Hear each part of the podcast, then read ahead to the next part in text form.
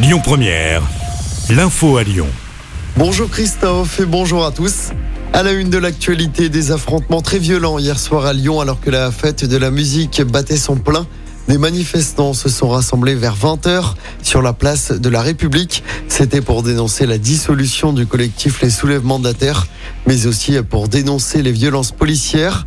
Arrivé sur la place en paire, le cortège a été attaqué par une cinquantaine de membres de l'extrême droite, ce qui a mené à de violents affrontements. Au moins cinq personnes ont été blessées.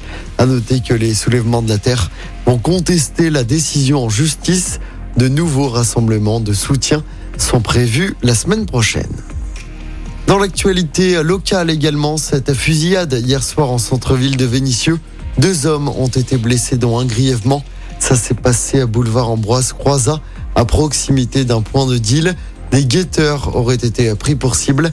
Une balle perdue se serait logée dans la vitre d'un restaurant, alors que des personnes, notamment des familles, dînaient à l'intérieur. Le ou les tireurs ont pris la fuite. Ils sont activement recherchés. Un bien triste anniversaire. Hier, c'était les 80 ans de l'arrestation de Jean Moulin par la Gestapo à Caluire. Une cérémonie était organisée en hommage au célèbre résistant et ses compagnons arrêtés avec lui. Ça s'est passé au mémorial de la prison de Montluc. Des élèves des collèges Jean Moulin de Villefranche et d'André Lassagne à Caluire étaient présents hier. Ils ont notamment lu des biographies des résistants en présence de la préfète du Rhône. Parmi eux, Afsa et Ethan, élèves de 4e au collège Jean Moulin. Ils nous racontent pourquoi c'est important de conserver sa mémoire.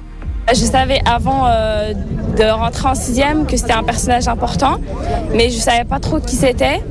Et euh, plus euh, j'ai grandi dans ce collège, plus j'en ai appris de plus en plus sur euh, Jean Moulin et on le découvre de jour en jour. Moi, je le présenterai comme quelqu'un de très courageux. Il a beaucoup d'honneur, donc c'est important de faire des cérémonies, des cérémonies pour pas oublier les personnages comme lui. 80 ans de son arrestation, bah, ça fait quelque chose quand même parce que c'est pas rien. C'est quand même quelqu'un qui a fait beaucoup de choses pour la France il y a longtemps quand même. Je pourrais dire que c'est quelqu'un de fidèle à, à son poste, ses valeurs, parce qu'il a quand même rien dit malgré qu'il a été torturé euh, vraiment beaucoup, beaucoup, beaucoup, beaucoup. Et ça, c'est vraiment quelque chose de fou. Et une plaque commémorative a aussi été dévoilée sur la façade d'un immeuble occupé clandestinement par Jean Moulin entre 1942 et 1943, place Antonin Jutard dans le troisième. Dans le reste de l'actualité, la marque Jennifer, nouvelle victime de la crise du prêt-à-porter. Elle a demandé à son tour son placement en redressement judiciaire. Jennifer emploie plus d'un millier de personnes et compte 220 magasins en France et 80 à l'international. En sport du football, le coup d'envoi de l'Euro Espoir pour les Bleuets ce soir. L'équipe de France affronte l'Italie, c'est à 20h45. On suivra notamment nos jeunes lyonnais, Cherki, Loukeba, Barcola et Cacré.